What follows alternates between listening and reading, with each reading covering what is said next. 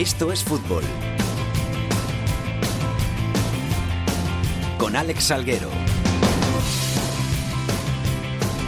Hola, ¿qué tal? Muy buenas tardes a todos y bienvenidos una semana más a Esto es Fútbol, el rinconcito en cope.es para todo el fútbol de segunda, el fútbol de segunda B, el fútbol de tercera y el mejor fútbol femenino. Ya estamos por aquí una semana más terminando las categorías de segunda, segunda B, tercera y de la Liga Iberdrola. Nos quedan las últimas jornadas que son las más apasionantes y para contarlas, pues una semana más aquí en Esto es Fútbol. Hoy no tenemos al gran Jorge Fernández que se nos ha ido de viaje a León le mandamos un abrazo desde aquí, que se lo pase muy bien y que la semana que viene le esperamos de nuevo, pero sí está nuestra Bea Carvajosa. Bea, ¿qué tal? ¿Cómo estás? Muy bien, aquí una semana más. ¿Todo bien? Todo muy bien. ¿Has tenido una buena semana? Sí, muy buena. ¿Tú también nos vas a abandonar pronto como Jorge? ¿Te vas de vacaciones o no? No, desgraciadamente. Para estudiar, ¿no? Para estudiar. sí, seguramente. Hoy a los mandos de la nave el gran Olindo Caso, vamos con los titulares.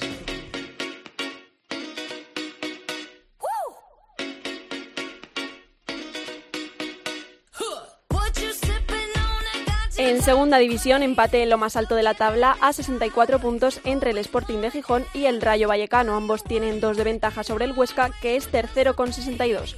Completan puestos de playoff el Numancia y el Cádiz con 57 y el Oviedo con 56.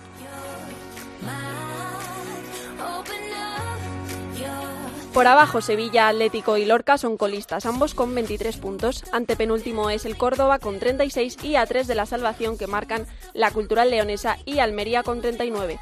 También ocupa plaza de descenso el Barcelona B con 37 puntos.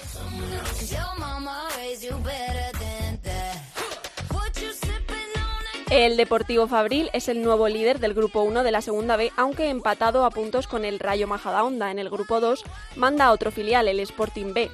En el 3 el primer clasificado es el Mallorca y en el cuarto también hay empate en lo más alto entre el Marbella y el Cartagena.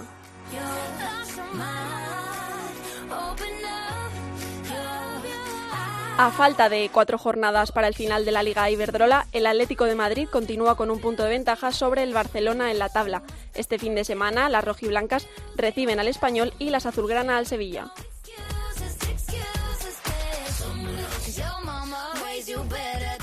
Y para la anécdota de la semana nos vamos a Murcia para escuchar la ejemplar charla que impartió el árbitro Javier Martínez Noguera antes de un partido de alevines entre Academia Grana del Real Murcia y el Club Deportivo Villa de Fortuna, en el que estaba en juego el liderato de su grupo.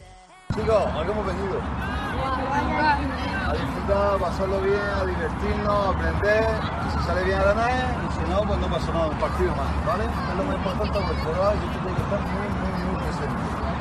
Yo he venido aquí, me da igual quién vaya por arriba, quién vaya por abajo, lo que nos estamos jugando, lo que no estamos jugando. Estamos jugando un partido, un aprendizaje, nos quedan muchos, muchos partidos en nuestra vida para jugar. Entonces este partido, si nos olvidamos de disfrutar de divertirnos, nos centramos solamente en ganar, vamos a dejar de disfrutar de divertirnos. ¿Vale? Por tanto, lo más importante es que sea eso.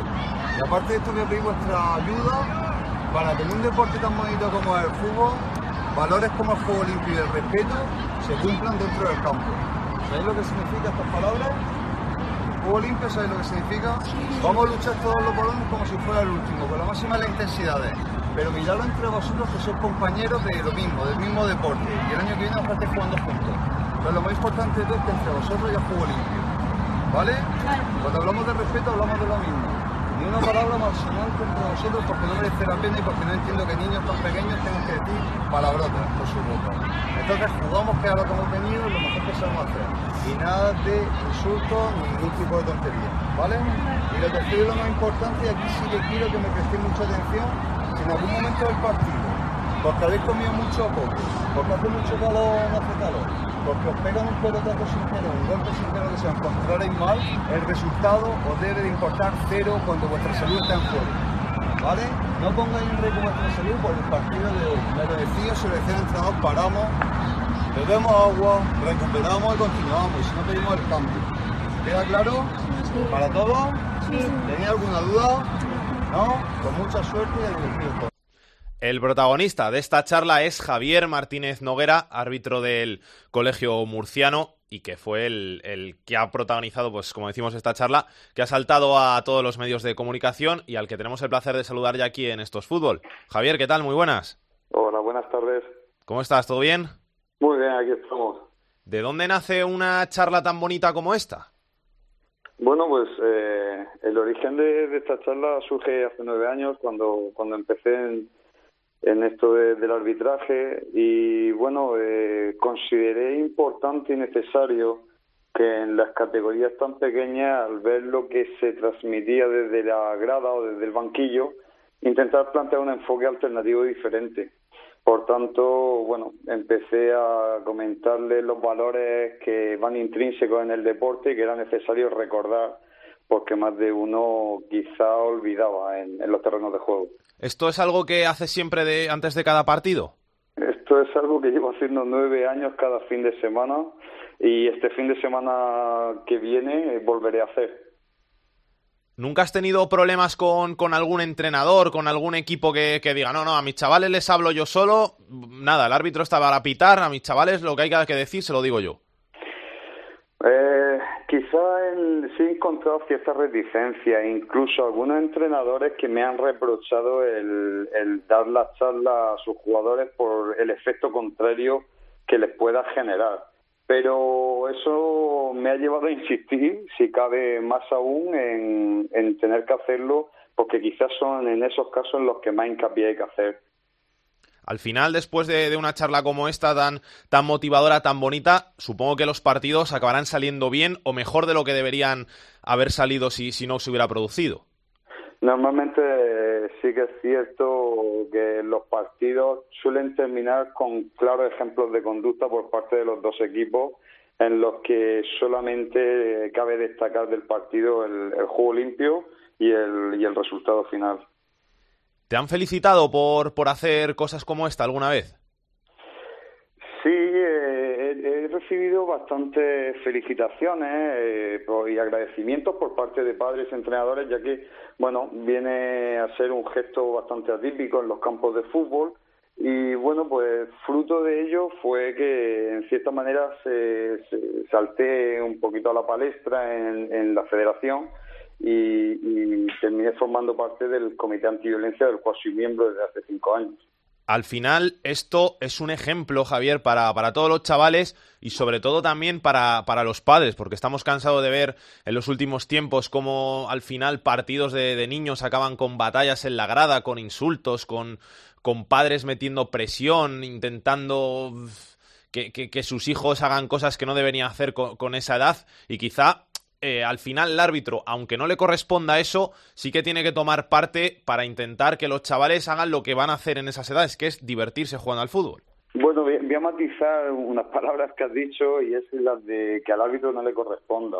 En realidad, todos aquellos agentes que estamos implicados eh, en este deporte, como en cualquier otro deporte, tenemos una responsabilidad muy grande que es la de formar y educar, sobre todo en fútbol base. Entonces a los padres les corresponde ir a los campos de fútbol a apoyar a esos hijos, a animarlos, a hacerlos que disfruten y a reforzar las conductas positivas. Y por parte del entrenador eh, está en corregir las conductas antideportivas y en corregir táctica o técnicamente. Y por parte del árbitro el de ser una figura cercana, una figura dialogante y una figura que está ahí para educar, corregir y hacer mejorar eh, en, el, en el transcurso del partido. Javier, muchas gracias por pasarte por estos fútbol, de verdad que gracias y que te animo a que sigas haciendo estas cosas tan bonitas porque al final lo que estamos es para enseñar a los chavales y para, para que se diviertan y para que lo pasen bien, que es lo que realmente tienen que hacer en estas edades. Gracias, Javier. Muchas gracias y que el respeto gane siempre.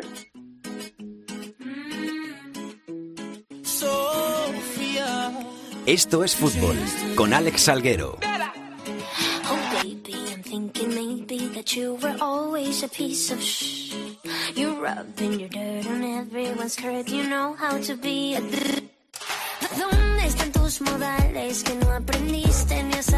Vamos ya a hablar de la segunda división, de la categoría de plata, 35 jornadas, vamos a por la 36, nos quedan 7 partidos para saber que dos equipos ascenderán a primera división, que cuatro equipos jugarán el playoff de ascenso y que cuatro bajarán a segunda B. Lo más alto de la tabla tenemos al Sporting y al Rayo empatados a 64 puntos que van a defender esas plazas de ascenso directo este fin de semana. El Sporting en el campo del Cádiz, que es quinto con 57 puntos. El Rayo Vallecano lo defenderá en el campo del Barça B, que se encuentra en posiciones de descenso a segunda B. Vamos a empezar hablando del Sporting, que lleva ocho victorias consecutivas y que intentará aumentar esa racha en un partidazo en el Carranza el domingo a las 6 de la tarde. Carlos Llamas, ¿qué tal? ¿Cómo estás? Hola, ¿qué tal, Salguero? Buenas tardes. Puede que sea quizá el peor lugar para intentar seguir con esa racha para el Sporting. Sí, hombre, es una cita muy, muy complicada para el Sporting de, Baraja, jugar en el campo de, del Cádiz, eh, un equipo que se juega mucho en este partido para sentarse en la zona de, de playoff e incluso para acercarse al ascenso directo. Es el menos goleado de toda esta Liga 1-2-3. Lo que pasa es que hace tiempo que los retos para, para el Sporting han dejado de ser eh, retos imposibles para convertirse casi en victorias eh, obligadas o obligatorias, ¿no? Porque es que este Sporting también tuvo que jugar en dos semanas seguidas contra el Huesca y contra el Rayo y sacó seis puntos. Este Sporting no ganaba fuera de casa y ahora lleva cuatro victorias seguidas, en lejos del Molinón, ocho triunfos consecutivos en total, como tú decías ahora, y pese a las dificultades, pese a los eh, problemas, también se veía como una, una cita complicada jugar en Valladolid. Se sacó el partido adelante, se veía una cita complicada eh, jugar en ese campo, en el campo de Zorrilla, con las bajas de, de Johnny y de Santos, y con esas bajas el Sporting consiguió la victoria. Así que, bueno, se habla mucho en Gijón, eh, lo hace la del Sporting del calendario, que es complicado, ¿no? Eh, cuatro partidos fuera de casa contra rivales de la zona alta casi todos, menos el último contra el Córdoba, pero ahora mismo el Sporting está en un gran momento que eh, sabe que haciendo las cosas como las está haciendo, sufriendo también, porque le está tocando sufrir, está sacando los partidos adelante. Lo que hace poco era casi imposible ganar fuera de casa, ahora mismo no, no se ve como una alarma, no se ve como algo complicadísimo. Hay mucho respeto al Cádiz, pero es que este Sporting está compitiendo de maravilla, ha alcanzado la mejor racha en la historia del club. Solamente en la década de los 50, también en segunda división, había ganado ocho partidos seguidos y este Sporting ahora mismo no tiene miedo a nada. Respeto mucho, pero el equipo se siente con la fuerza necesaria para ir a competir al campo del Cádiz, además con una salvedad. Y es que incluso un empate a lo mejor no sería malo, ni mucho menos. Tal y como vaya el partido, un empate podría ser un buen marcador para el Sporting. Gracias, Carlos. Un abrazo. Un abrazo, compañero. Al que quizá no le sirva el empate es al Cádiz, que si pierde o si empata puede ver cómo se aleja ese tren del ascenso directo. Rubén López, ¿qué tal? ¿Cómo estás? Hola, Ale, ¿qué tal? Muy buenas. ¿Te vale el empate o no? No, no vale. No, no, no, no, no se firma el empate, no se firma el empate, hay que ganar, hay que ganar porque como tú decías, hombre, pues todo lo que no sea ganar ya no solamente es que se te escape ya el tema del ascenso directo, que aquí ya ni lo miramos prácticamente porque vemos que se ha complicado mucho, sino que un empate además puede hacer que el Cádiz salga de los puestos de playoff esta jornada. Así que evidentemente la premisa del domingo es ganar, ya no solamente porque viene el Sporting, yo creo que lo importante es que hay que ganar porque son cuatro jornadas sin conseguir los tres puntos y el Cádiz tiene que romper esa dinámica. Es verdad que el hecho de ganar a un rival directo como el Sporting, que además es líder, que viene en una grandísima dinámica, pues puede, puede tiene ese plus, ¿no? De, de sumar los tres puntos de un rival como el de, el de Baraja, ¿no? Rival al que el Cádiz, por cierto, le ganó en el partido de ida por 0-3 en el, en el Molinón. Pero como te decía, la premisa es romper la dinámica y ganar para mantenerse en los puestos de playoff en los que el Cádiz lleva muchísimas, muchísimas jornadas. Es parecer a lo que se agarra la gente aquí, asegurarse ese puesto de playoff, que no estaría del todo mal. Evidentemente sería un gran premio para una temporada en la que el Cádiz tenía como objetivo otra vez la, la permanencia, pero evidentemente sabemos también que el, rival se las trae, ¿no? El Cádiz tiene la baja eh, de Alex Fernández, una baja que es complicada de, de, superar o de, o de relevar en el equipo de Álvaro Cervera. Veremos quién pone el técnico cadista y, mm, bueno, veremos si David Barral, que marcó en el partido de ida en el Molinón, veremos si titular, que se vuelve Barral al equipo amarillo y veremos si es titular ante su ex equipo, ante el Sporting. Y ya te digo que el ambiente del domingo, no sé si lleno, pero que va a ser un gran ambiente porque la gente tiene ganas de, de que el Cádiz gane y si es contra el Sporting mejor, vamos a ver un, una buena afluencia de público en Carranza. Gracias, Rubén. Un abrazo pendiente de lo que pase en este partido entre el Sporting y el Cádiz estará el Rayo Vallecano, que ya habrá jugado el suyo un par de horitas antes en el mini estadio ante el Barça B y que puede ver cómo recupera el liderato si el Sporting pues no consigue ganar en el Carranza. Carlos Ganga, ¿qué tal? ¿Cómo estás? ¿Qué tal? Muy buenas, Salguero. El Rayo pendiente de este partido y pendiente también de, de Raúl de Tomás y de, ver si, si consigue llevarse esa victoria en el Minestadi, que, que no va a ser fácil porque el Barça B está en puestos de descenso. Sí, en estos partidos nunca sabemos con qué rival es mejor enfrentarte, si con gente que no tiene nada en juego o con gente que está abajo pero que se está jugando la vida, como es el Barça B. Y, y lo que decías del Sporting y del Cádiz, yo creo que el Rayo eh, se va a olvidar un poquito de la lucha por ser primero en liga y lo que quiere es eh, conseguir el ascenso directo sí o sí, eh, sea como primero, sea como segundo. Está bien mirar al Sporting, pero yo creo que va a empezar a mirar más hacia abajo, hacia el Huesca, si el Huesca es capaz de seguir la estela de estos dos equipazos, del Sporting y del Rayo, está dos puntos, porque lo que sí que tienen medio claro es que ya no va a llegar ninguno de los otros equipos. El siguiente es el Numancia que está a siete y yo creo que haciendo cuentas, siete quedan 21, eh, es muy, muy, muy complicado que esos equipos puedan llegar a, a la puntuación del Rayo del Sporting. Entonces sí, pendientes del, del partido del Sporting en Cádiz, pero sobre todo de intentar conseguir la victoria ante un Barça B que se está jugando la vida, que está a dos puntos de la salvación, que lleva cuatro partidos seguidos perdiendo. Al Rayo es el equipo que menos partidos ha perdido en esta liga y vamos a ver si consigue la, la victoria. Lleva una buena dinámica fuera de casa el Rayo y vamos a ver si continúa con ella el equipo de Mitchell. ¿Crees tú que si el Cádiz ya no, no gana el Sporting, ya me lo descartas como candidato Sí. al ascenso y se queda entre, entre los tres, entre Sporting, Sí, Rayo sí. y Huesca y quizá el Numancia sí gana, ¿no? Sí, sí, yo creo que sí. Yo creo que si el que si el Sporting no si el Cádiz no gana, perdón, eh, ya no, no va a ser capaz de llegar ahí. Si gana se va a poner a, cuatro o cinco nosos del, del Sporting y bueno, aún va a tener alguna opción eh, faltando 18 puntos, pero yo es que ahora mismo te diría que no creo que el Numancia vaya a ser capaz de, de llegar a esa puntuación. No sé, no, no le veo con la capacidad goleadora que por ejemplo tienen el Sporting y el Rayo para solucionar partidos. Y, y, bueno, es cierto que el Sporting es el que peor calendario tiene, creo, ¿eh?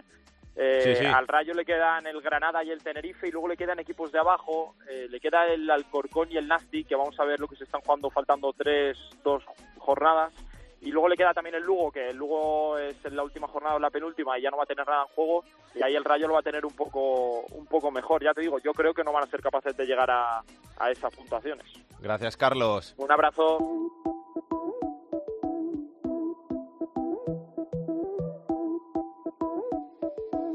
Jiggle up your body, jiggle up your sing sing. Love me, love me like that. Love me like we ain't never let go. Love me, love me like that. Poco a poco, muy muy lento. Take your time and do it just like we were in Jamaica or New York.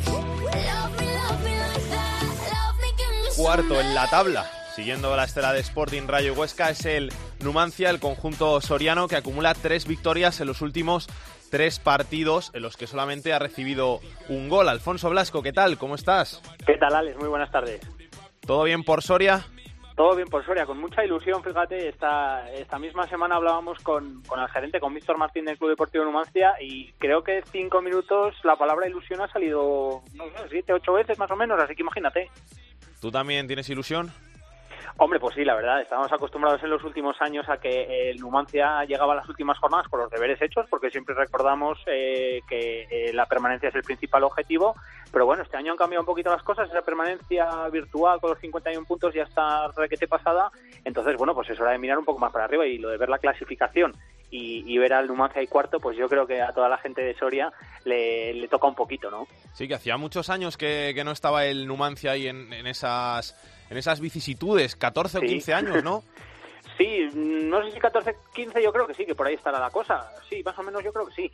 Pero vamos, en cualquier caso, eh, el- eh, ha habido años que sí que ha estado un poquito más cerca, que no, también había algún año que hemos estado como un poquito más hacia abajo, pero bueno, en cualquier caso, yo creo que, este año hay que disfrutarlo, hay que vivirlo y sobre todo hay que, hay que bajar a los pajaritos, ir hasta Tarragona, como van a ir, que ya van tres autobuses llenos, ir hasta Alcorcón, como fueron también otros cuatro o cinco autobuses. Es un año para, para disfrutar del fútbol aquí en Soria.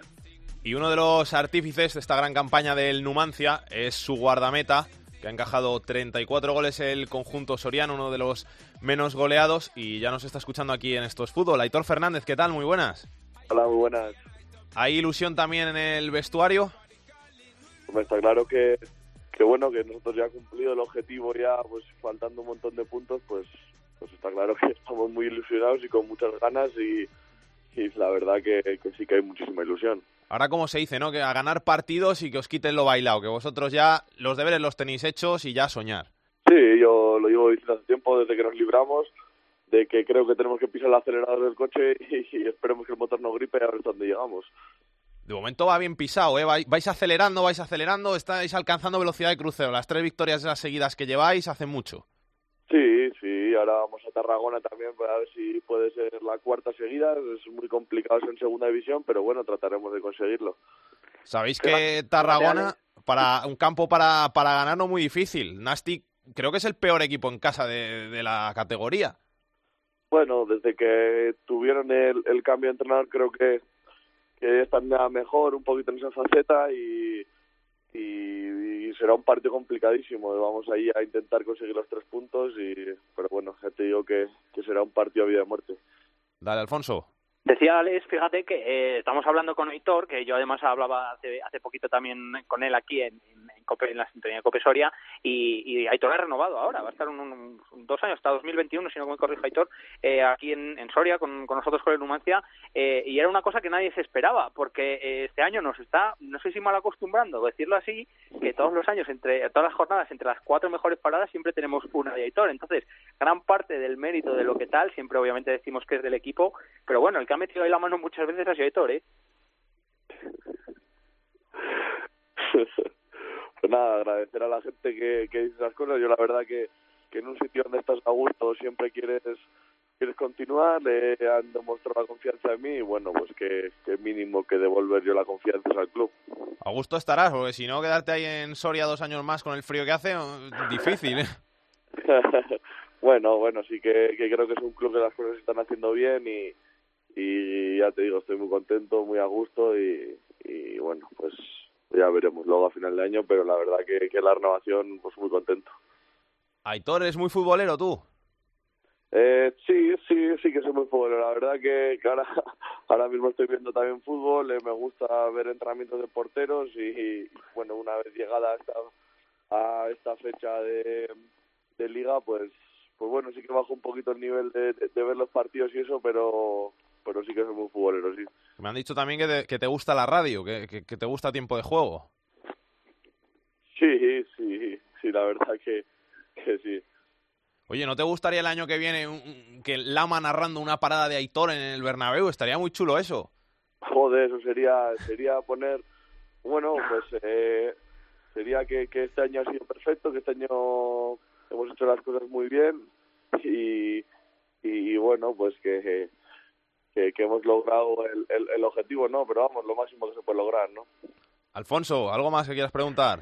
Nada, no, yo es lo que te digo, hablé con Héctor hace poco, desearle mucha suerte para Tarragona, que ojalá se traigan aquí los tres puntitos y también agradecerle, como ya hicimos aquí, como ha hecho todo el mundo en Soria, el que confíen en la ciudad y en el equipo para, para estar por aquí con nosotros un tiempo más y si no es así de momento para haber renovado, oye, que es un paso. Pues muchísimas gracias a los dos también. Aitor, eh, de los equipos con los que podéis coincidir en el playoff, ¿habéis echado ya algún vistazo o nada? ¿No queréis pensar en, eso todavía? Yo creo que, que hay equipos muy, muy, muy fuertes. Eh, cualquier equipo que, que te toque pues será una eliminatoria súper super dura, pero aún quedan 21 puntos, aún queda muchísimo. Y, y yo creo que nadie está pensando en quién prefiere en el playoff ni nada, ¿no? Primero vamos a ir a Tarragona, luego eh, Oviedo, Valladolid, poco a poco, paso a paso, y, luego ya que toque, pues pues tocará. Yo ya te digo que me da igual con, meterme en playoff, eso ya se quiere decir que es una gran temporada, entonces me da igual que me toque.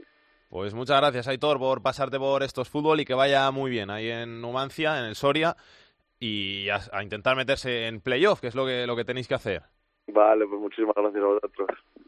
Alfonso, ¿algo más que quieras contar? Nada, esperan unos partidos importantes para el Numancia, como bien ha dicho Aitor. Luego tocan dos partidos en Soria que van a ser vitales esa semana. Eh, vendrá el Oviedo, vendrá también el Valladolid, seguidos siete días de infarto los que vamos a tener por aquí por Soria. Pero primero, y como decía el míster, como decía Iago Arrasate, hay que mirar poquito a poquito. Y el partido del Nastic, que por cierto, tenemos ahí el medio del campo un poquito así, aunque hay banquillo de requete sobra y está más que demostrado que hay plantilla este año, porque Pape Diamanca lo tenemos lesionado y Íñigo Pérez con acumulación de tarjetas. Oye, te voy a preguntar también por el patrocinador saudí este que, que entrenáis, estrenáis en Sí, Tarragona. ¿Esto qué es? Ha- Huawei, si no me equivoco. Es una compañía eh, relacionada con las telecomunicaciones eh, que lo que pretenden es, pues básicamente, a través del fútbol, llegar a toda la gente de Arabia Saudí gente joven, eh, pues eh, para que al final pues acaben confiando también en, en, en esa compañía eh, de telecomunicaciones. Es una, un patrocinio que va a estar hasta final de temporada en las camisetas.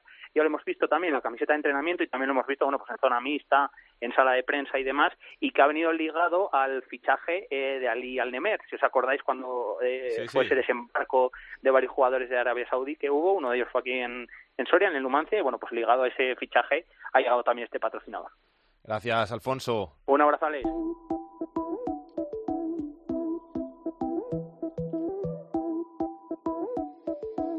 Jiggle up your body, jiggle up your sing sing.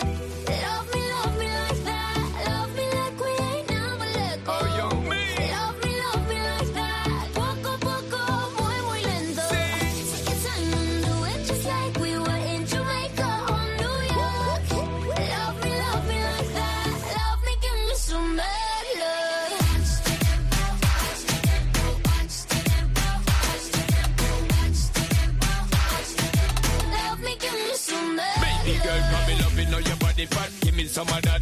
Loving how your booty pop when the beat drop. For me, my baby, where you treat is a rap. Love the energy when you fling it up back. In, girl, you peppering Y ahora tenemos que hablar de la zona de descenso, de esos equipos que pelean por no bajar a Segunda División B la próxima temporada, de la que se ha escapado la Cultural Leonesa gracias a dos victorias en los dos últimos partidos, una de ellas fundamental en el campo del Barça B, la otra en casa ante el Tenerife por 3 a 2. Carlos García, ¿qué tal? León, ¿cómo estás?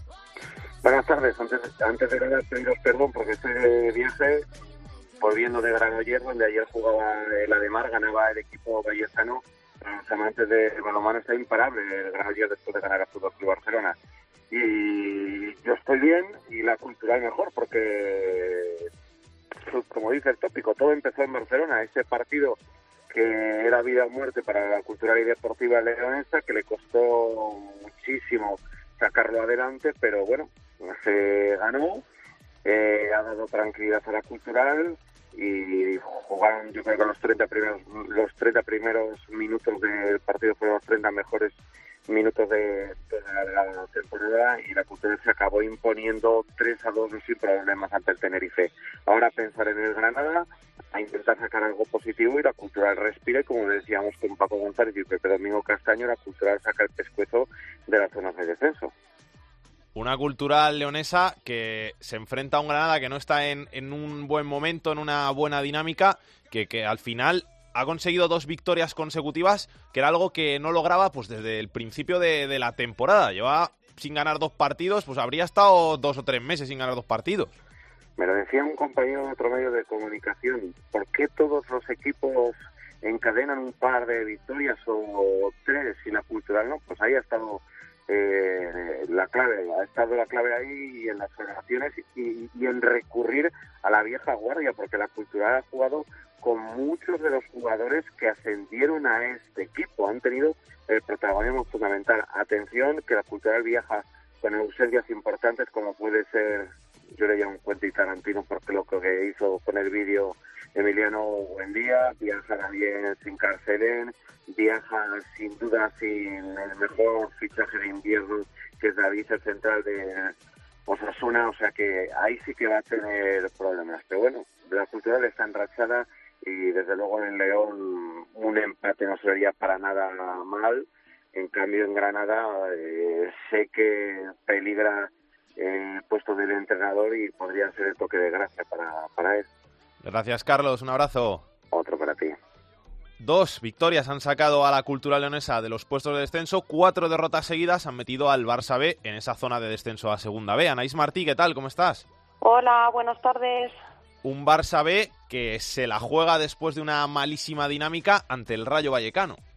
Sí, no lo van a tener nada fácil por la clasificación y la clase de este Rayo Vallecano, que es segundo y es uno de los claros candidatos a subir a primera división. El Barça B, como decías, lleva cuatro derrotas eh, consecutivas y ocho partidos, ocho, ocho jornadas donde simplemente no ha conseguido eh, pasar del empate. Es decir, que la situación empieza a ser dramática sobre todo para un entrenador que está siendo estos días muy cuestionado. Hablamos de Gerard López, que no ha conseguido eh, con- mm, consolidar un poco este equipo en la segunda división, que era el principal objetivo que había este año. Así que es muy posible que dependiendo de lo que pase este fin de semana ante el Rayo, se tomen decisiones para intentar eh, mm, pues eh, mantener eh, a un equipo que ahora mismo pues está desanimado y en muy muy muy mala racha. Te hablo desde fuera, no sé si esa será la misma sensación allí. Da la sensación de que si no fuera un filial, si el Barça B no quisiera también formar jugadores, aunque haya apostado por, por fichar a gente para consolidar el proyecto, Gerard López llevaría tiempo que estaba fuera del, del banquillo. No sé si allí es la misma sensación o no. Allí la sensación, eh, digo allí, aquí la sensación es que el entrenador está siendo muy cuestionado. Se marcó una fecha límite que era precisamente el pasado partido contra el Huesca de, de este lunes. Eh, lo que pasa es que el candidato que está mejor posicionado para ocupar eh, su lugar es eh, García Pimienta, que es el entrenador del Juvenil A. ¿Qué pasa con esta situación? Que García Pimienta ahora mismo acaba de ganar la liga con el juvenil y lo ha clasificado también para la Final Four de la Youth League, que es justo este fin de semana en Lyon. Entonces eh, le- les parecía muy injusto entre, entre ellos al, al mismo técnico eh, que se le quite la oportunidad de poder ganar una, una Champions con el, con el juvenil y por eso se está alargando un poco más eh, la, la, la estancia de Gerard López en, en el banquillo del Barça B. Si este fin de semana el equipo pierde, pero además lo hace con mala imagen, es muy probable que se tomen decisiones y que Gerard López sea el principal eh, damnificado. Si la imagen es buena, aunque se pierda, mm, igual lo aguantan, aunque todo apunta a que probablemente este podría ser su último partido dirigiendo el banquillo del, del filial. Gracias, Anaís. Un abrazo, que vaya bien. Pendiente también del duelo, de este duelo entre el Barça B y el Rayo, estará el Córdoba, que puede adelantar al filial azulgrana porque se mide a otro filial, al Sevilla Atlético, que ya está prácticamente desahuciado. Tony Cruz, ¿qué tal? ¿Cómo estás? Hola Alex, ¿qué tal? ¿Cómo estamos? Buenas tardes. Partido en el Arcángel lleno, imagino, con el Sevilla Atlético, que te puede sacar de los puestos de, de descenso. Final para el Córdoba. Sí, final. No se quiere tener ninguna confianza. Se entiende que es el partido más complicado de la temporada porque abriría las puertas al cielo. El Córdoba ha estado prácticamente desahuciado durante gran parte de la campaña y en el caso de ganar, dado que juega este viernes, superaría la clasificación, que sea momentáneamente, al Barcelona B y en consecuencia saldría eh, un respaldo psicológico importante virtualmente de los puestos de, de descenso. Aquí no se quiere tener ninguna confianza. El equipo afronta el encuentro con varias bajas importantes, cuatro, eh, después de que en Pamplona vieran tarjeta roja tanto a Itami como el portero suplente Stefanovic y la quinta amarilla, tanto Loureiro como Sergio Guardiola. Así que eh, Sandoval tendrá que recomponer una vez más el 11. Sí, como has dicho, habrá lleno o prácticamente lleno. Se han vendido todas las localidades y ambiente absolutamente de gala. Ninguna confianza en el Arcángel para recibir un Sevilla Atlético que además viene en un gran momento de forma. Ha sido capaz de dejar a cero a Zaragoza y Granada. Así que, bueno, precaución eh, y muchísima, muchísima ilusión también aquí en Córdoba por salir de esos puestos de descenso. Cuéntame un poco qué es esto de la auditoría de la Liga al Córdoba. Bueno, eh, es un tema que viene coleando durante los últimos meses. En principio, a instancia de algún club, eh, la LFP habría pedido a la- al Consejo Superior de Deportes, se ha hablado de clubes como el Almería, por ejemplo, o el propio Alcorcón, que se sometiera a una auditoría el tema de los fichajes llevados a cabo por el Córdoba en el pasado mercado invernal. Hay que recordar que con 400.000 euros el conjunto blanquiverde consiguió hacer 11 fichajes, de los cuales dos no han podido ser inscritos, casos de Bambok y de Montelongo. Bambok, por cierto, que este fin de semana debutará con el Córdoba B, todo un jugador del Huesca, entre otros, en segunda división. Eh, así que bueno, eh, de momento no sabemos nada más que las amenazas más o menos veladas de Tebas, que hace un par de semanas dijo en Actualidad Económica que un equipo de segunda división con nuevos propietarios, en clara alusión al Córdoba, corría serio riesgo de descenso y que, sin embargo, en el diario AS el otro día reculó un poco y habló ya de grandes o elevadas multas o castigos, pero nunca eh, por el tema de la ausencia de reincidencia peligro de descenso para ese equipo de segunda división del que no habla, pero que todos sabemos que es el Córdoba.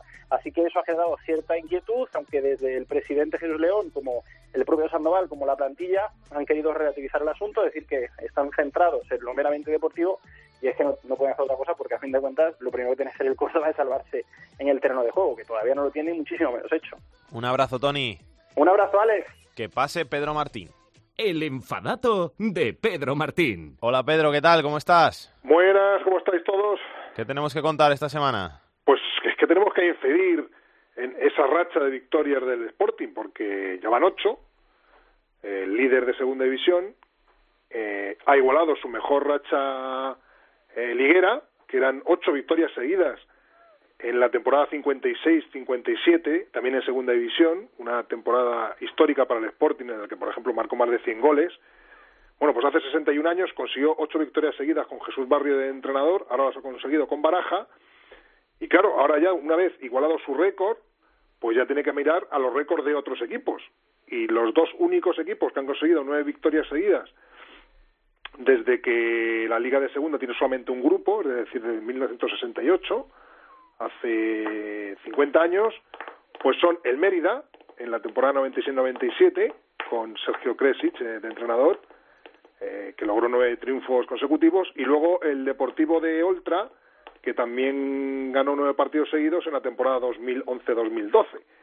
Así es que yo supongo que algún día acabará la racha del Sporting, pero mientras que no acabe, pues seguiremos hablando de ella y de momento pues alabar ese juego del Sporting lo ha llevado al, al primer puesto de la clasificación y a tener muchas opciones de ascenso. Hasta la semana que viene, Pedro. Hasta luego.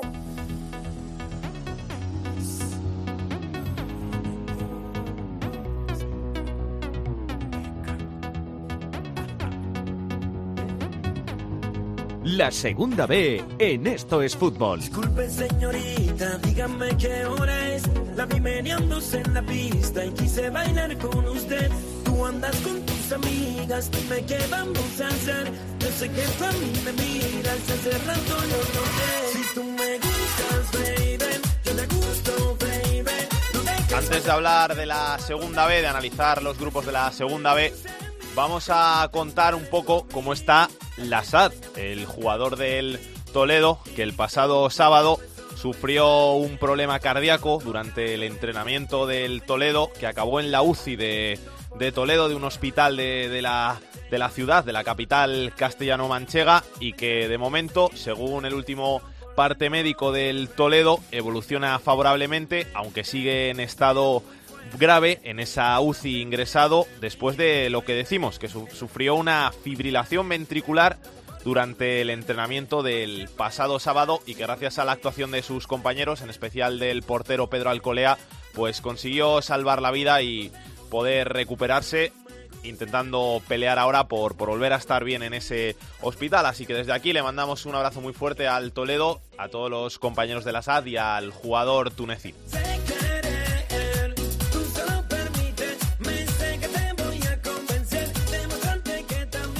Y ahora sí, saludamos al capitán de la segunda vez, Rubén Bartolomé. ¿Qué tal? ¿Cómo estás? Hola, ¿qué tal? Buenas tardes. ¿Todo bien? Todo perfecto por aquí.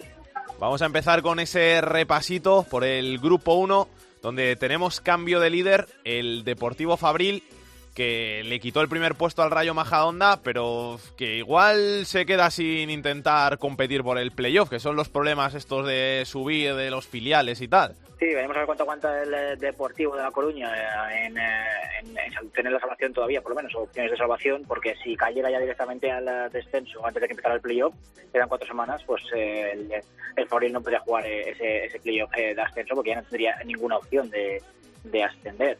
Que eso eso sería una oportunidad bastante interesante para, para el quinto clasificado de- del grupo. La verdad que abre, abre un abanico de, de posibilidades ahora. Parece que hay pocos equipos que podían luchar ya por, eh, por el playoff y bueno, pues puede abrirse. Y sí, el Fabril que es, que es líder, ganando además eh, cómodamente en casa del Atlético de Madrid B, que era otro de los equipos que podía aspirar a estar ahí arriba y aprovechó que no pasó del empate el Majadahonda en casa Cerceda. Eh, el Cerceda que murió matando ¿no? Eh, a, uno de los líderes y bueno, al final el empate en la primera posición, muy cerca al Fuenlabrada que volvió a, ganar y, cómodamente a un, a un de Ferrol que pese a la promesa del eh, presidente de que si salvaban pues les, eh, les hacía les regalaba un viaje al Caribe, bueno pues de momento siguen ahí inmersos y cuidado con el Toledo que se mete en muchos problemas, eh, le adelanta ya la segoviana, pero muy comprimido por, por abajo y, y prácticamente con pocos equipos que se, que se, pueden- se hayan salvado, entre comillas, con algo de tranquilidad. El único de los que estaba abajo que, que parece que ya puede respirar es la Ponferradina, pero los demás eh, todavía con muchos problemas. Grupo 2 se está igualando mucho todo a falta de las últimas cuatro jornadas y tenemos a los cuatro primeros separados por solo cuatro puntos, así que cualquiera puede acabar en primera posición esta, este grupo 2. Sí, porque el, no, no acaban de ganar con regularidad en, en este grupo y, y la realidad es que el Sporting B, que tenía una oportunidad muy buena de, distanciarse y tener tranquilidad para las últimas semanas, bueno, pues no consiguió pasar eh, del empate a uno esta semana eh, frente a, es verdad que era contra un equipo que, que as- aspiraba a todo hasta hace poco, como era el, el Tudelano, y bueno, pues se han aprovechado eh, algunos equipos que, que vienen persiguiendo pues para comprimir eh, prácticamente toda la clasificación, ¿no? Eh, ganó el, el Racing Santander, ganó el, el Mirandés, ganó el Real B, los cuatro muy, muy juntitos y bueno, con pocas opciones, sobre todo para Athletic B, que es el único que podría llegar, aunque está a tres puntos de- del Racing, porque la Deportiva La Unión y el Baracaldo ya no tienen opción ninguna. Y luego por abajo pues ya hay eh, tres equipos desahuciados, no hablábamos de- del descenso de Caudal la semana pasada, pero es que el Osasuna B y el Lealtad de, de Villaviciosa van a tener el mismo camino en una semana o en dos. Y lo único que parece que intenta salvarse pues es el Peñasport, que, que ganó en ese duelo eh, entre, entre ellos con el Lealtad para, por la salvación. Y si no, que parece que puede engancharse, porque tiene a cuatro puntos a Izarra y a cinco al, al Vitoria. Y cuidado con la Morevieta, que parece que ya la tenía todo muy muy cómodo, pero cuidado que Vitoria y Izarra no quieren decir la última palabra y tanto de Morevieta como Reunión pueden meterse en el pozo en las últimas semanas. Grupo tercero, tenemos al único equipo clasificado ya para playoff, que es el Mallorca, que después de empatar otra vez, pero empatar con el Elche, pues consiguió matemáticamente esa clasificación para los playoffs. Sí, además porque siguen sin ganar los perseguidores, ¿no? El Villarreal B tenía una oportunidad bastante importante para, para acercarse al, al Mallorca, jugaba en casa de- del Sabadell y bueno, también ot- otro empate a uno que, no, le, no le sirve para acercarse, aunque sigue siendo el principal perseguidor, el Elche que, que tampoco consiguió eh, ganar y bueno, pues, al final el Mallorca sí, haciendo una segunda vuelta bastante mala, pues eh, sigue con, eh, con mucha ventaja y, y va a conseguir, eh, eh, parece que esa primera posición. Ha sido una jornada bastante atípica en, eh, en este grupo por, los cuatro empates a cero y, dos empates a uno, ¿no? Muy poco movimiento y muy pocos goles. Se nota que todo el mundo se juega algo ya en estas semanas y nadie quiere quiere pinchar y al final pues muy poquitas victorias y, los que han ganado pues por ejemplo el, el CD Ebro que hablábamos hace dos semanas que era de que estaba metiéndose abajo pues mira ahora mira más arriba ya está a seis puntos de- del playoff la verdad que parece que termina en la zona en la zona media pero bueno que, que al final puede mirar más arriba que para abajo y irse con un, con un buen sabor de boca mientras que abajo está todo comprimidísimo ¿no? porque de la Peña Deportiva al, al Oloz eh, solo hay cuatro puntos y, y al final son seis equipos implicados tres de ellos van a descender otro va a jugar el playoff así que al final eh, mucha igualdad y a excepción del Deportivo Aragón que, que ya había descendido pues nadie quiere tirar la toalla Y en el grupo cuarto, empate por arriba a 63 puntos, Marbella y Cartagena. Y la remontada de la jornada, ¿no? Eh, la remontada de- del Murcia para seguir eh, para seguir soñando después de haber ganado la semana pasada eh, al Cartagena, pues eh, perdía 0-2 en el minuto 84 y, y metieron el, el 1-2 en el 84 y dos goles en el en el descuento para, para ganar, para seguir soñando con, con poder aspirar a, a, a por lo menos quitarle alguno de los del puesto a Marbella o a Cartagena y acabando otro año la temporada muy, muy, muy fuerte y a la vez distanciando a la Extremadura, ¿no? Que era que era su rival eh, directo mínimo por esa tercera plaza, ya le, le saca cinco puntos.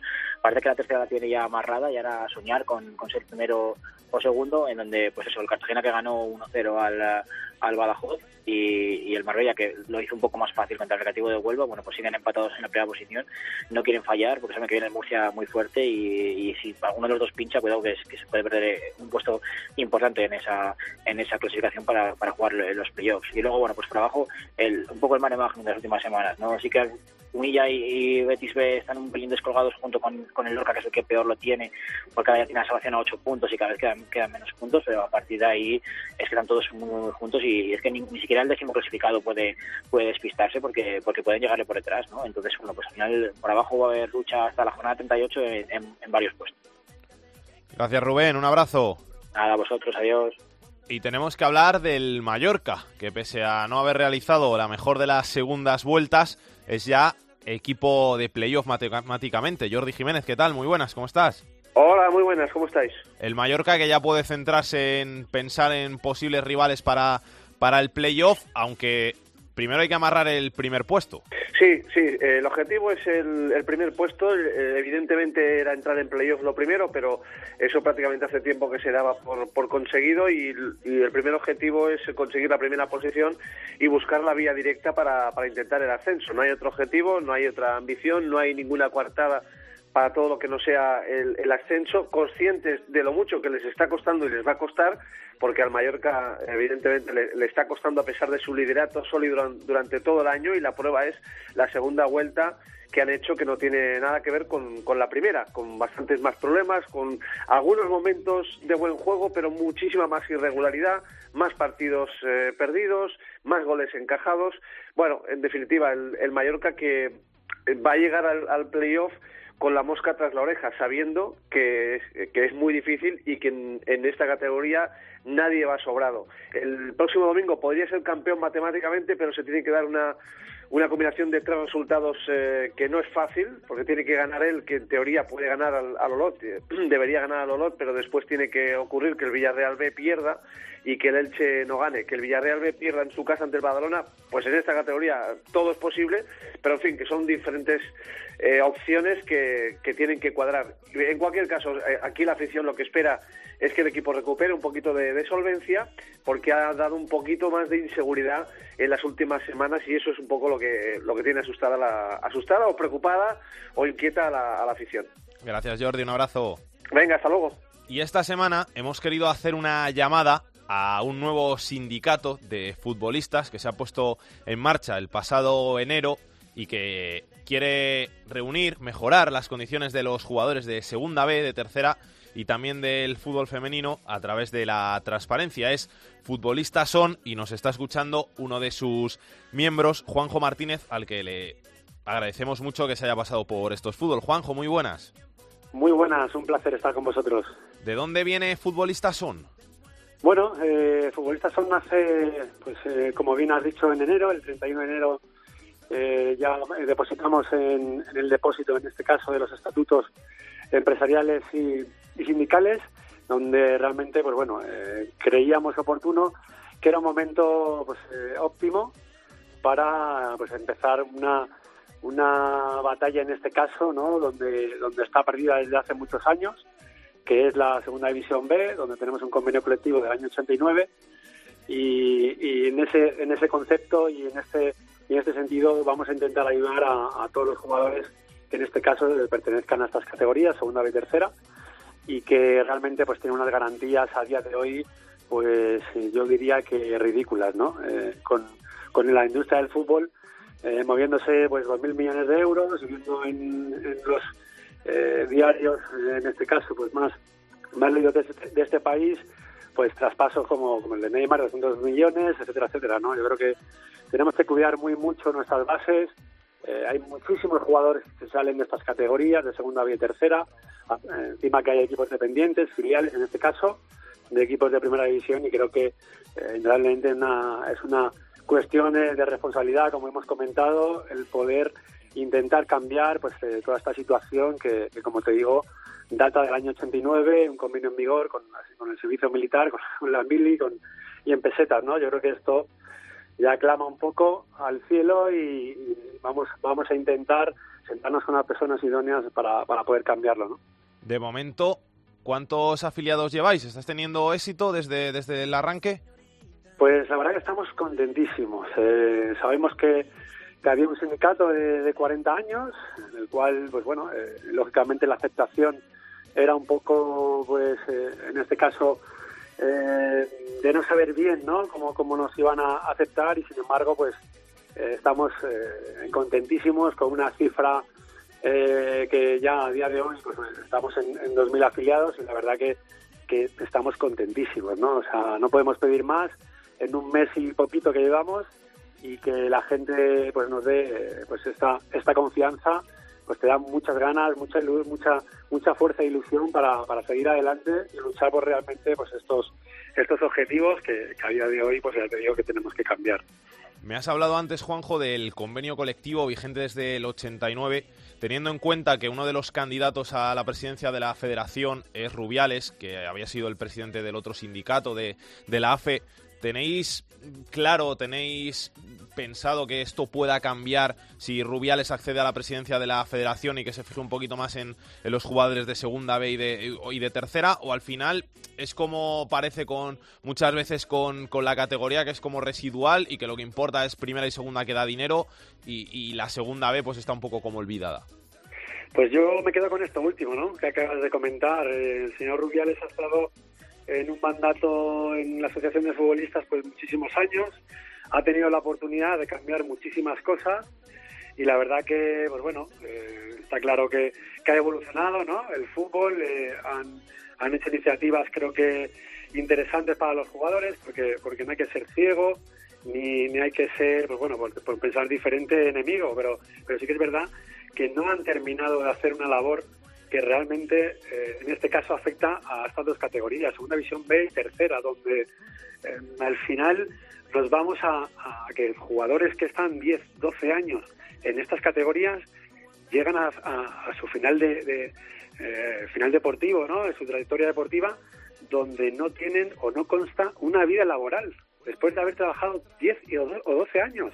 Entonces no podemos permitir y de verdad que es indignante que a día de hoy, con 2.000 millones de euros que se ha vendido por los derechos de televisión, eh, en este caso por la Liga LFP, que a, que estas categorías no les llegue nada. O sea, no les llegue nada. Al final, en un equipo de segunda división B, estamos hablando que más de la mitad de, de los jugadores están sin, sin alta en la seguridad social. O sea, no, no tienen ni prestación por desempleo, ni prestaciones en ningún caso a nivel de pues, una invalidez, una lesión grave que les obliga a retirarse de, la práctica deportiva del fútbol. Yo creo que eh, en todos estos ámbitos debemos de trabajar, debemos de sentarnos y somos responsables ahora mismo, incluyéndome a mí, eh, cambiar eh, de una vez por todas pues este, este convenio y adecuarlo a, la- los tiempos de hoy y a la evolución que ha sufrido el fútbol en los últimos años, donde hay dinero para todos, pero parece que, que como tú bien habías comentado, mm, para segunda o tercera, pues no le llega. Al final, esto es como. Se ha hablado muchas veces de no, vamos a dar dinero de las quinielas a los jugadores de segunda B y tercera, a los clubes, vamos a ayudarles. Pero al final eh, es donde está el grueso de, de los jugadores, el grueso de, los futbolistas, la gente que se dedica al fútbol. Y como tú dices, muchas veces no tienen ni seguridad social. Hay muchos de ellos que, es que igu- siguen cobrando igual hasta en negro y todo. Y, y sí que es verdad que hay que mejorar muchas condiciones. Totalmente, totalmente. Yo creo que eh, has comentado, creo que algo que es fundamental para cualquier trabajador, ¿no? Que es tener la seguridad social. Es que ya estamos hablando de, de algo tan eh, evidente o tan básico como poder ir al médico. Si no tiene el médico del club, o en este caso en muchos en muchos clubes tienen deficiencias médicas, ¿no? A lo mejor el fisio va tres, veces a la semana, porque no va todos los días. Eso pasa. Es- eso realmente el que conoce la categoría sabe lo que hay. Entonces, no podemos permitir, y perdona que me reitere en esto, eh, que sigamos eh, con la misma situación que hace 30 años. O sea, lo único que se ha cambiado es que poco a poco hay una licencia P que no se sabe bien eh, para qué es, eh, porque al final es una licencia donde se paga a la Federación Española de Fútbol un dinero, pero que realmente eh, el club decide si está dado de alta no está dado de alta y que al final, pues oye, creemos que todo este tipo de, de cosas deben de cambiar y porque el dinero lo hay, ¿no? Y como tú antes has comentado, creo eh, que todo este dinero y ese 0,5 que, que gracias al Real Decreto Ley de 2015 eh, llega a muchísimos deportistas, ya no solo a futbolistas, sino a otros, a otros deportes, creemos que, es el momento de, de cambiarlo y canalizar ese dinero, ¿no? Nadie se ha sentado realmente a decir, a ver, este dinero que lo hay, por favor, que llegue realmente a, en este caso al jugador, de una manera tangible, de una manera que, que- que ellos mismos se sientan protegidos, ¿no? Y, en eso nos vamos a basar todos nuestros esfuerzos para intentar, pues como te digo, con los responsables que hay hoy, hoy en día, eh, ya bien sea el presidente cuando salga, la federación, ya bien sea con la Liga de Fútbol Profesional o ya bien sea con el Consejo Superior de Deportes, debemos de sentarnos, debemos de tomar medidas y que esto, de una vez por todas, pues bueno, eh, se acabe, que sea una liga eh, semiprofesional, porque al final eh, segunda y tercera debemos de un poco etiquetarla de esa manera porque así nos, nos han hecho toda la vida, pero con unas garantías mínimas, por favor, que esto es lo que realmente importa, ¿no? Eh, son trabajadores exactamente igual que cualquier otro y se, y se merecen los mismos derechos, ¿no? Juanjo, pues gracias por pasarte por estos fútbol y mucha suerte con la iniciativa, que vaya todo muy bien. Pues muchísimas gracias a vosotros. Gracias por todo. El fútbol femenino en Esto es Fútbol. I woke up Chris Breezy. Oh my God, I'm the man. Hola Andrea Peláez, directora de Área Chica, ¿qué tal? Hola, ¿qué tal, Sandré? ¿Todo bien? Todo bien, todo bien. Me pillas entrenando. ¿Entrenando para preparar el final de liga? Eso es, para preparar el final de liga que está apasionante. No podría estar todo más apretado en la Liga Iberdrola. Cuatro jornaditas, todo por decidir por arriba. Por abajo está un poquito la cosa más clara, pero por arriba caliente, caliente. Sí, sí, sí, está, vamos, sigue igual que lo que venimos informando el resto de semanas anteriores, porque ganó el Atlético de Madrid al Sevilla por 1-2 allí en Sevilla, y también ganó el Barça, también en Sevilla, pero en esta ocasión al Betis por 0 goles a 2. Por lo tanto, todo sigue igual. El Atlético de Madrid es líder, tiene un punto de ventaja sobre el Fútbol Club Barcelona. Juega en esta jornada el Atlético de Madrid en casa. El sábado a la una recibe al Español y el Barça jugará ante el Sevilla. También le recibirá en casa el domingo a la una del mediodía. Así que queda nada, eh, cuatro jornadas, como dices, cuando se juegue esta quedarán tres y nada se mueve arriba. Y ya lo has dicho tú, está un poquito más decidido la zona de descenso, pero tampoco está matemáticamente. Al Santa Teresa, que tiene las cosas un poco más feas, eh, sí que está a punto de, de darse la noticia de que será equipo de segunda división la próxima temporada, porque está a 10 puntos de la salvación y quedan muy poquitos en juego, por lo tanto lo tiene bastante feo y el que está parece sacando la cabeza es el Zaragoza, que acumula varias victorias consecutivas y podría incluso llegar a salvarse del descenso. Veremos qué es lo que pasa en estas jornadas que quedan. Gracias Andrea, un besito. Gracias, Eddie Salgue, chao. Tercera división. Hoy te llamé no sé cuántas veces y como tú no me contestabas, a tu casa me fui para decirte que, oye baby, yo no pierdo la esperanza de tenerte y que me digas. Beatriz Carvajosa, hoy nos tienes que hacer tú la tercera, ¿no? Sí, hoy sustituyo a Jorge. Pues espero que lo hagas mejor que él. Bueno, a ver qué tal. Lo primero hay que decir eh, los equipos más goleadores hasta el momento, que siguen siendo los tres equipos del grupo 16, el de La Rioja, encabezado por el Calahorra, que ha marcado ya eh, 124 goles, el Nájara con 103 y el Logroñés con 101. Por el contrario, los equipos más goleados hasta ahora son el Melistar, que ha encajado 114 goles, el Yagüe con 105 y el Villegas con 100. Eh, respecto a la lucha por el Pichichi, otra vez eh, Rodrigo del Calahorra continúa eh, líder en solitario con 36 goles, seguido de los 32 que ha marcado Conde del Laro Deportivo. Y bueno, como estamos haciendo en los últimos programas, ya que nos encontramos en el tramo final de temporada, vamos a repasar los equipos que ya eh, se han clasificado para los playoffs de ascenso a Segunda División B. Este fin de semana han certificado su clasificación el Compostela, el Atlético Malagueño, el Cádiz B y el Villarrobledo. Además hay que contar que desgraciadamente el Villacarrillo eh, ya matemáticamente pues ha descendido. Y además esta semana eh, tenemos que contar que la Arandina está muy cerca de batir un récord en tercera división. Con la victoria de este pasado fin de semana, el equipo burgalés eh, lleva 10 victorias consecutivas sin encajar ni un solo gol, por lo que ha igualado la racha del aro deportivo de la temporada 2006-2007. Así que si este fin de semana consigue vencer al Sporting Usama sin encajar un gol, se convertirá con 11 ya eh, en el equipo con más victorias consecutivas sin encajar un solo gol de la historia del fútbol español. Por supuesto, si eso pasa, pues lo contaremos aquí en Hombre, Esto es por Fútbol. supuesto, habrá que llamar a alguien de la Arandina para que se pase por el programa. Efectivamente. Y para terminar, eh, una noticia que ha impactado a muchos. Eh, sucedió el pasado fin de semana en el partido entre el Rolet Molinar y Somberi de la preferente de Baleares. Y según recoge el diario El Mundo, el delantero del Molinar le mordió la nariz a uno de los defensas del Somberi, que además tuvo que desplazarse hasta el hospital y le dieron hasta tres puntos de sutura. El hecho, según narra este diario, junto con el Día de Baleares, eh, está siendo investigado porque el delantero eh, continúa negando la versión del defensa. La verdad que la foto que he visto en redes sociales y que está circulando por ahí es bastante impactante y bueno, ya veremos a ver qué pasa al final. Y antes de nada, vamos a hablar también de una noticia que se ha producido este jueves en Cáceres. En, concretamente, David Durantez, que es el jugador del Plasencia, es el protagonista.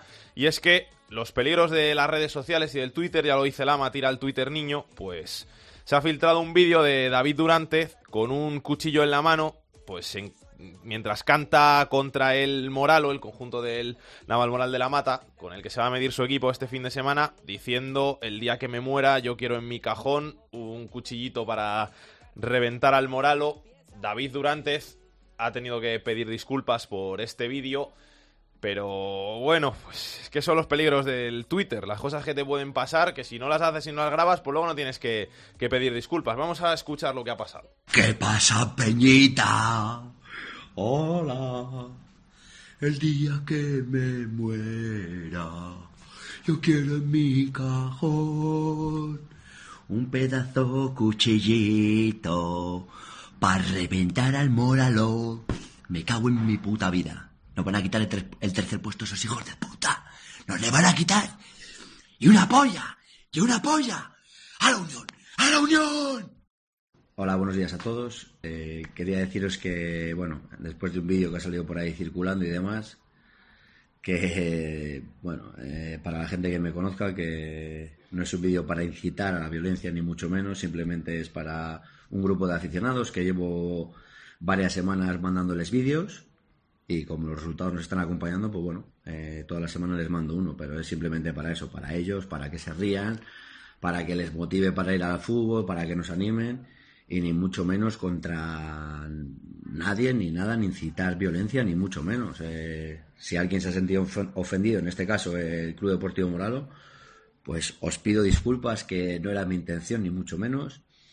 Eh, allí tenéis eh, Adrián Nombela, un jugador con el que compartí vestuario el año pasado en Talavera, os puedo decir cómo soy, que es un vídeo para, para risas, que el año pasado también hice allí vídeos y cosas parecidas y en todos los sitios donde he estado. Hace poco, hace unos años, en, en la Federación de Castilla y León hice un vídeo con un cuchillo entre los dientes para un campeonato de Europa.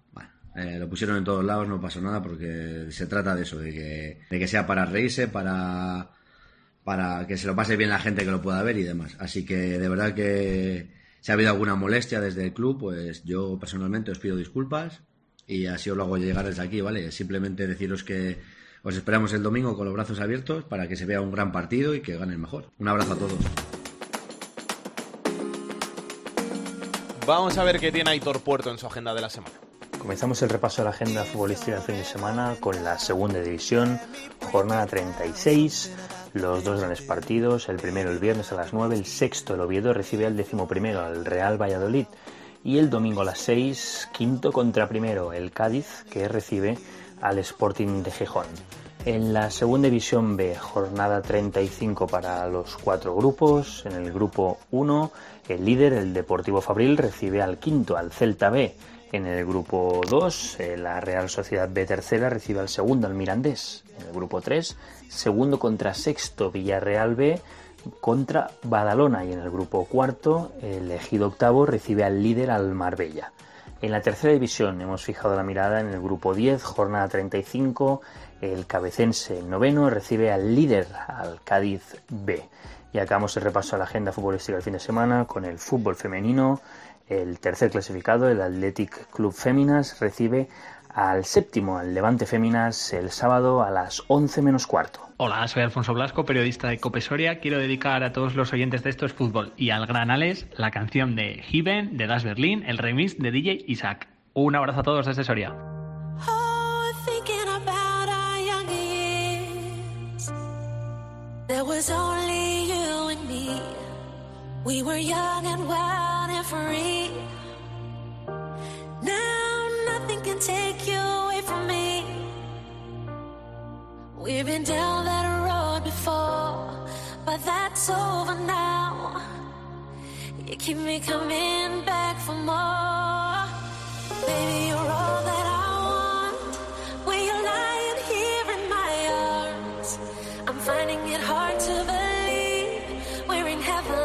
bonito este Given de Brian Adams, que es la versión original.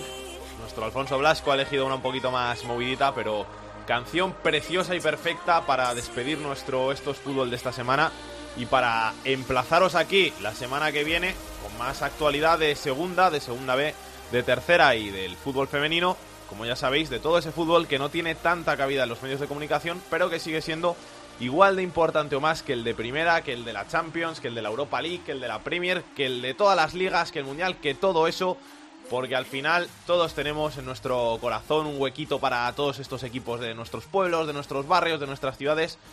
Y que están en estas categorías que no son tan importantes. Así que hasta entonces, que lo paséis bien. Besos y abrazos para todos. Chao, chao.